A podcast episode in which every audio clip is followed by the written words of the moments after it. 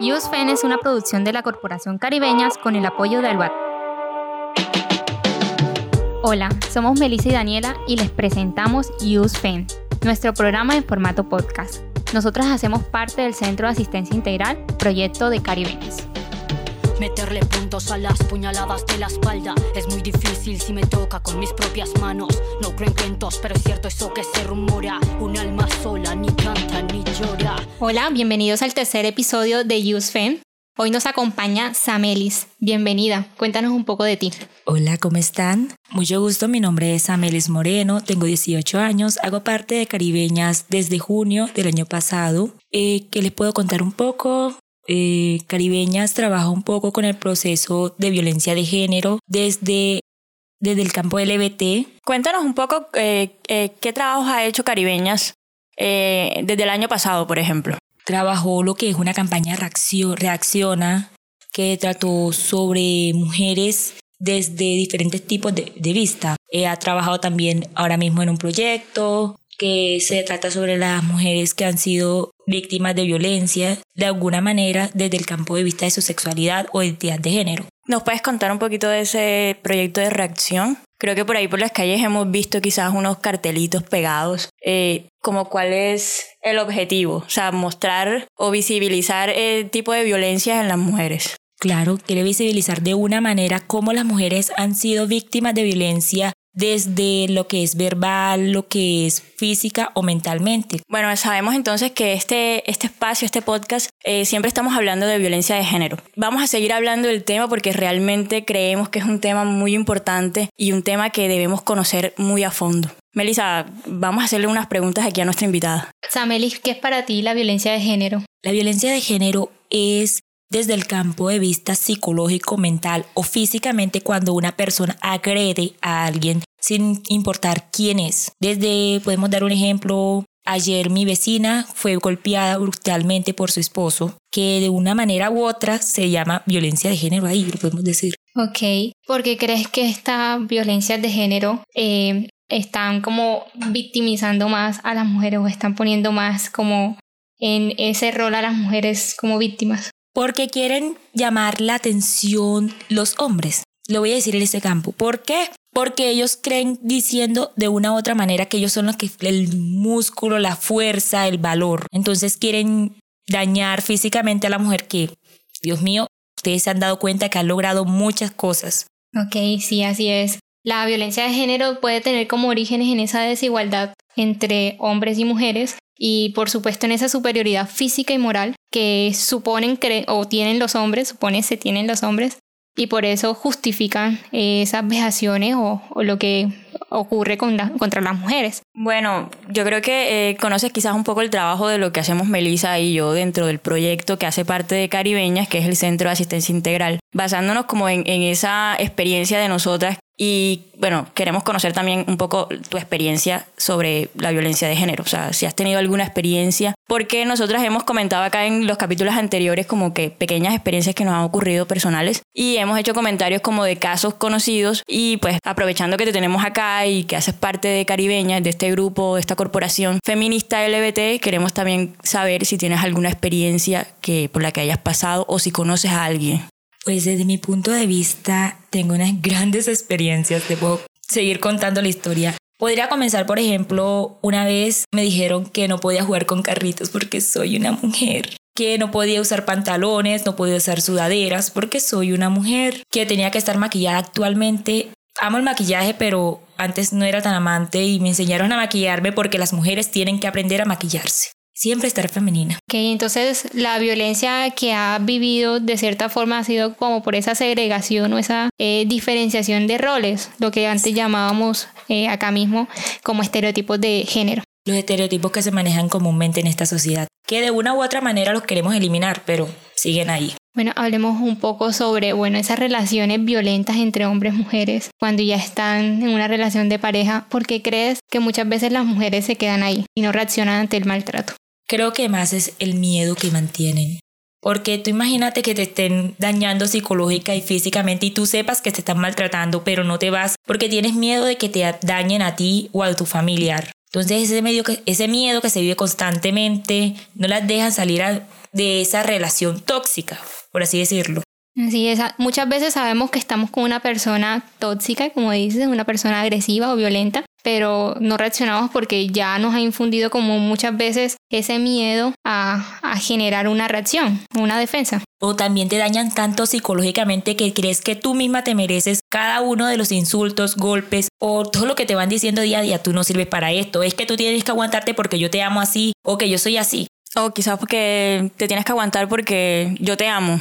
Y en eso, ¿cómo, como dice Dani, cómo crees que el amor romántico está relacionado con esa violencia que sufren las mujeres? Yo creo que más es esa empatía o ese vacío que van teniendo entre ellos mismos. ¿Cómo creen ellos o cómo creen ellas que eso es amor? Tristemente, ellos le llegan una, de una manera psicológica a uno, porque uno tiene que tener en cuenta algo. Primero uno se tiene que amar a uno mismo para poder conseguir amor. Pero tristemente uno consigue unas personas que, Dios mío bendito, por así decirlo, no ayudan en nada y te empiezan a dañar tanto psicológica, mental, físicamente, que tú no eres capaz de entender que estás viviendo una situación de violencia. Sí, el amor romántico está lleno de mitos, de mitos que alienan a las personas que están dentro de la pareja. Entonces, por ejemplo, como decía Dani, eh, ese te perdono todo porque yo te amo. Entonces, como te amo, te tengo que aceptar como, como eres. Y ese aceptar o ese perdonar implican muchas conductas violentas, muchas actitudes violentas que van en perjuicio de la persona que está siendo víctima de todo esto.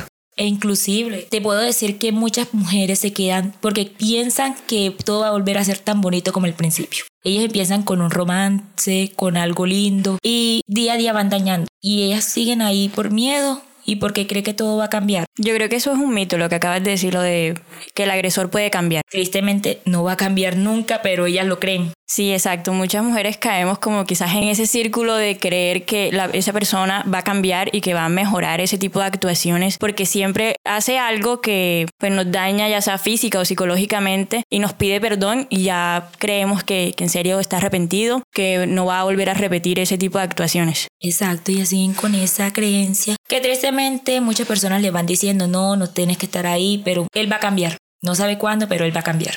Sí, esto hace parte como dentro de las mismas dinámicas de los ciclos de violencia y es en esa etapa de reconciliación donde el agresor o el violento le hace creer a la víctima que es capaz de cambiar. Cuéntanos otro poco sobre, bueno, ya sabemos que hay desigualdades entre géneros, que ocurren esas relaciones violentas entre parejas. Cuéntanos un poco sobre por qué, o bueno, desde tu perspectiva, por qué a las mujeres se les hace tan difícil denunciar estos casos de violencia muchas veces? Considero que es vergüenza, miedo de que te hagan daño a ti o a un familiar y ese miedo y esa vergüenza, vergüenza, perdón, te hace tener la incapacidad de denunciar y tristemente va conllevado esas dos cosas, vergüenza y miedo. Sí, es que hay como mujeres se nos inculca las relaciones en las que nos estemos pues, eh, interesando a nivel amoroso, a nivel sexoafectivo, pues eh, en esas relaciones tiene que haber como un grado de perfección y a esa perfección eh, hay un equivalente responsabilidad hacia la, hacia la mujer. Cuando esas relaciones no, no resultan como deben ser o no son exitosas a nivel, pues a la vista de otros, la mujer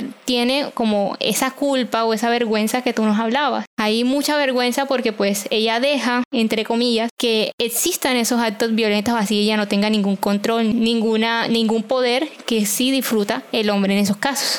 Bueno, eh, Vamos como a desviarnos quizás un poquito más y seguir hablando de, todo este proceso de caribeñas, porque más que todo eh, debemos agradecer que este espacio es brindado por caribeñas y por Aluata y, queremos como que visibilizar a caribeñas, o sea, queremos saber eh, qué proyectos también tienen a futuros y si están algunos relacionados con el tema de violencia de género, aparte del Centro de Asistencia Integral. Pues como te comenté, están trabajando proyectos, no te lo puedo decir porque no se han conjugado hasta el momento, hasta ahora estamos terminando lo que es un proyecto de memorias de mujeres, en que te dije que quieren visibilizar a las mujeres LBT, mostrando la experiencia desde el punto de vista sexual o de género, cómo han vivido, qué ha sido o qué es ser una mujer LBT aquí en la ciudad. ¿Tú estás liderando este, este proyecto? Sí, estoy en la parte de coordinación de este proyecto. ¿Y qué tal ha sido el, proyecto? Yo creo que yo asistí al primero. pero no, no pude asistir a más. Eh, ha sido muy interesante encontrar cómo las mujeres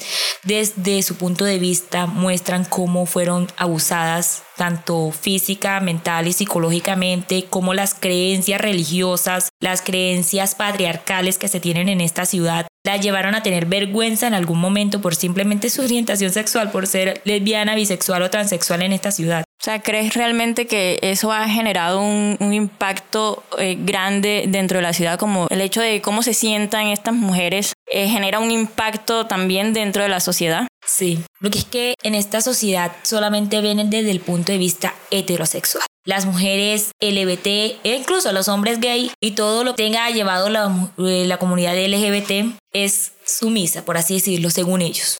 La tienen ignorada, la tienen en el vacío porque ellos siguen con esas creencias, como te sigo diciendo, religiosas, donde las mujeres, los hombres tienen que ser heterosexuales, hombre con mujer, mujer con hombre. Tristemente, así ha sido desde hace mucho tiempo. Y gracias a que muchas mujeres, muchos hombres se liberaron y dijeron, ya, basta, este soy yo y me tienen que aceptar, las cosas han cambiado. De una manera u otra han cambiado. Sí, yo creo que hemos notado quizás esos pequeños cambios dentro de la sociedad, pero aún así siempre estamos como eh, en la búsqueda de que no sean pequeños, de que sean cambios grandes y que sean cambios radicales de aceptación, de respeto y de tolerancia hacia esta comunidad y hacia nosotros, obviamente. Sí, que los espacios no sean como espacios temporales mientras están las actividades o los eventos, sino que realmente sean, la comunidad sea incluida realmente de forma... Eh, de forma permanente. Sí, permanente. Bueno, hablando de estos espacios y de estos eventos que quizás ha hecho Caribeña, nosotros hicimos la invitación al 8 de marzo para la conmemoración del Día de la Mujer. Queremos, cuéntanos qué tal estuvo este, este evento. Wow, ese evento estuvo súper interesante.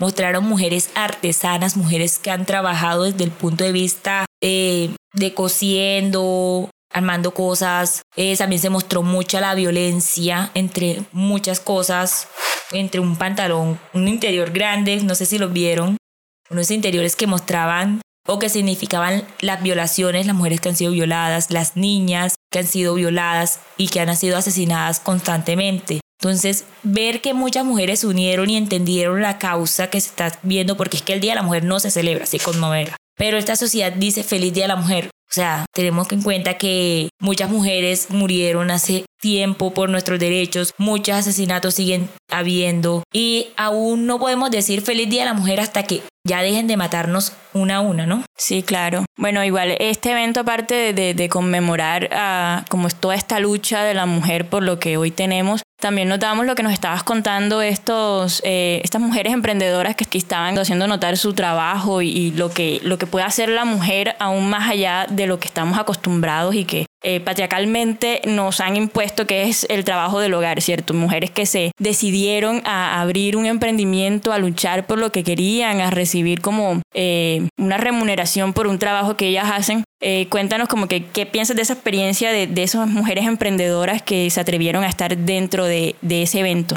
que son muy valientes porque muchas viven de una manera irónica, viven con miedo porque su, su familia o los hombres con los que conviven son violentos, entonces ellas quieren salir de, ese, de esa zona, salir adelante sin importar el que no, que tú eres mujer, solo sirve para la cocina, sin importar eso, sin importar esa ese patriarcado irónico que se tiene aquí. Ellas simplemente quisieron salir y esas mujeres son de admirar, son mujeres fuertes y que todas deberíamos ser así. Sí, eh, bueno, yo creo que para seguir con todo este tema que, que, nos trae aquí, que nos va a seguir trayendo a este espacio, que es la violencia de género, eh, justamente en el episodio pasado estábamos comentando como aquellas situaciones que se han presentado actualmente, o sea, igual que han sucedido a través de la historia, pero que actualmente estamos notando a través de las redes sociales, todas estas denuncias por mujeres dentro de la ciudad de Montería. O sea, eh, no sé, vamos a hablar un poco aquí, no como modo de pregunta, responde, sino quizás a tener una conversación aquí entre las tres como de esta situación que se presenta y que se ha presentado a través de los años y que esperemos que no se siga presentando. Sí, en los últimos días se han visibilizado muchísimos casos de violencia basada en género, eh, sobre todo a niñas, adolescentes y mujeres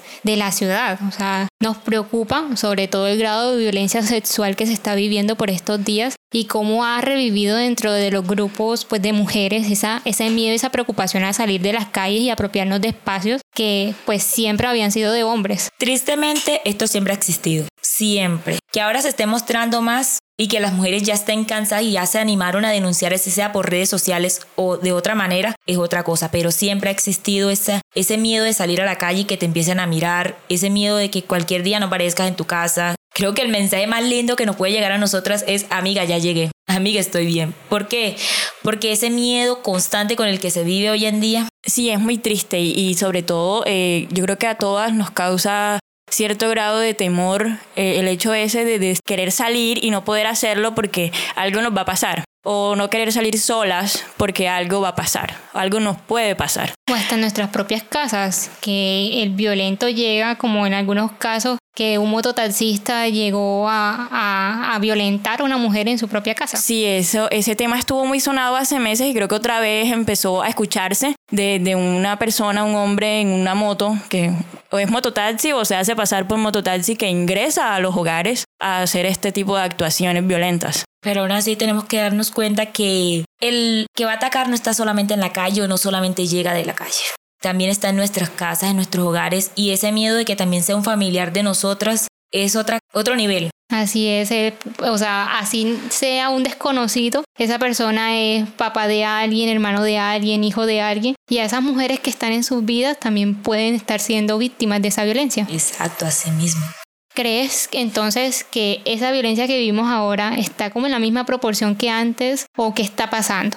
Eh, en, las, épocas pasadas, eh, ¿era menor la violencia o era en igual proporción? Tenemos que ser sinceros, en la época pasada teníamos menos derechos que ahora. Lo hemos logrado adelantar, lo hemos logrado sacar, tener más derechos últimamente, pero ahora se, se quieren como que invisibilizar los derechos que teníamos anteriormente. Ya no quieren respetarnos, ya no quieren que seamos libres, sino que volvamos a ser de una manera irónica, tonta, como quieran decirle, quieren que seamos las mujeres de la casa.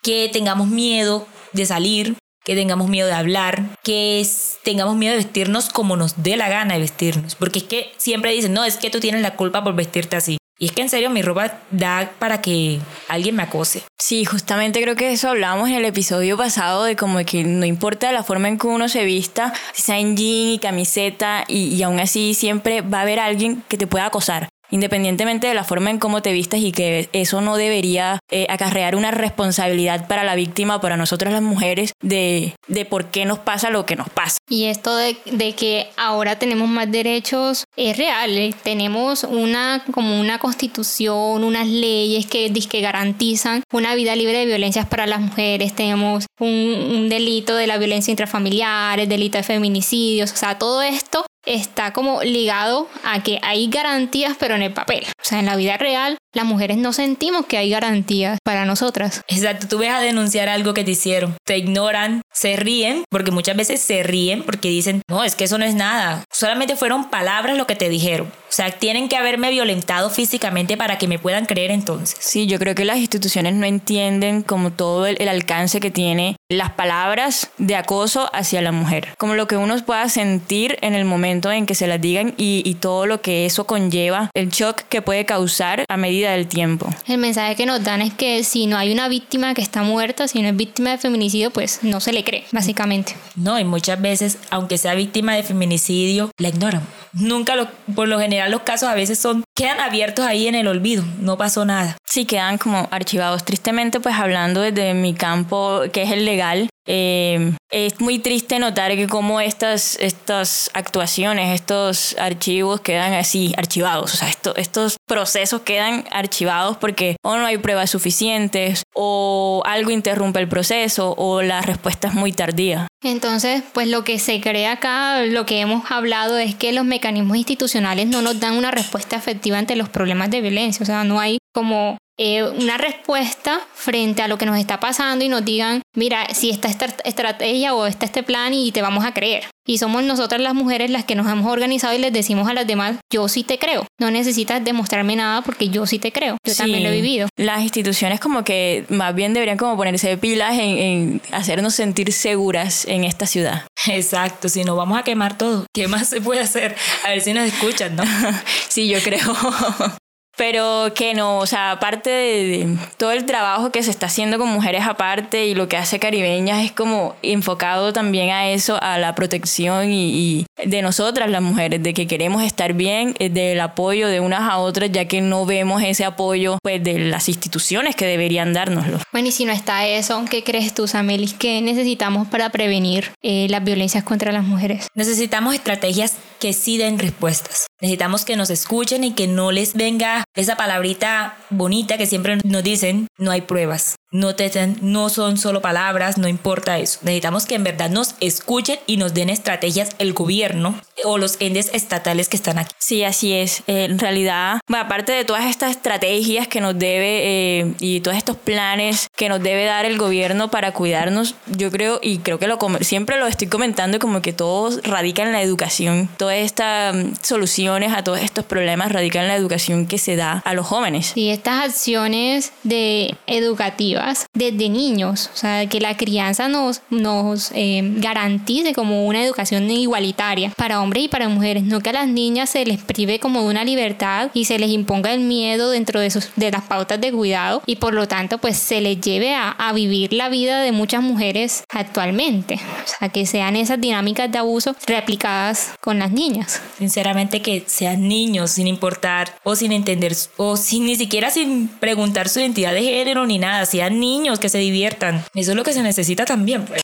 Sí, claro, yo creo que, mm, eh, que sí, que todo radica ahí en, en cómo esa, esa educación que le estamos dando a los, a los niños va a, pues a conllevar a lo que van a hacer en un futuro y a si va a haber violencia o no va a haber violencia en una, en una familia. Porque por lo general notamos que quizás la violencia, por ejemplo, la violencia intrafamiliar es algo que puede pasar de generación en generación. Que si un niño eh, pues observó violencia toda su vida dentro de su hogar, lo puede replicar eh, en, con su familia ya formada más adelante. No sé qué piensas, Melissa, de eso, de que sí, sí ocurre ese tipo de situaciones. Sí, claro. Eh, los niños que han sido como em, educados en estos estereotipos, en estos rasgos, en estos roles de género, pues obvio van a replicar estas conductas que han sido aprendidas en el hogar desde pequeños. Y en la parte de los estereotipos te puedo hablar de los juguetes. Un ejemplo que me pasó en estos días, tuve una pelea con mi padre porque él me está diciendo, y es que si tú llegas a tener hijos, lo vas a dejar jugar con muñecas a un niño lo vas a dejar,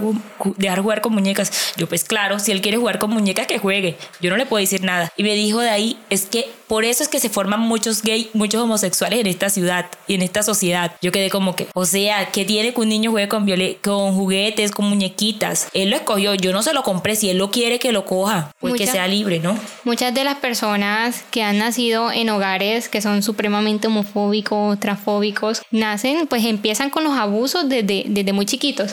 Sí, eh, yo creo que yo les comenté una anécdota en el primer episodio de que yo jugaba con carritos, que, eh, que mi hermana no me dejaba jugar con las muñecas, entonces yo, yo jugaba con el vecino y el vecino era hombre y solo tenía carritos, entonces yo jugaba con carritos. Y al final me gustó jugar con carros y no, no me paraba mucha atención, como me paraba mucha bola como, como a jugar con las muñecas y como todo este, esta, este tipo de, de juguetes que nos imponen en los géneros, como que la cocinita, los bebés, o sea, como que lo están preparando a uno. Para ser madre. Exacto, para, para que tienes que aprender a cocinar, que tienes que aprender a cuidar un bebé. O sea, a esa edad que uno en ese momento no entiende cómo cuido un bebé.